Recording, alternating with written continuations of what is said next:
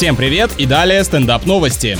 В Новой Зеландии редкий домашний цветок продали на аукционе за 19 тысяч долларов. У растения 8 распустившихся листков, по 2 с лишним тысячи за каждый. Может это все-таки какое-то запрещенное растение? Стоит привлечь внимание соответствующих органов. А вообще, девчонки, мотайте на ус, ботаники не только очкастыми и зачуханными бывают, но и богатыми.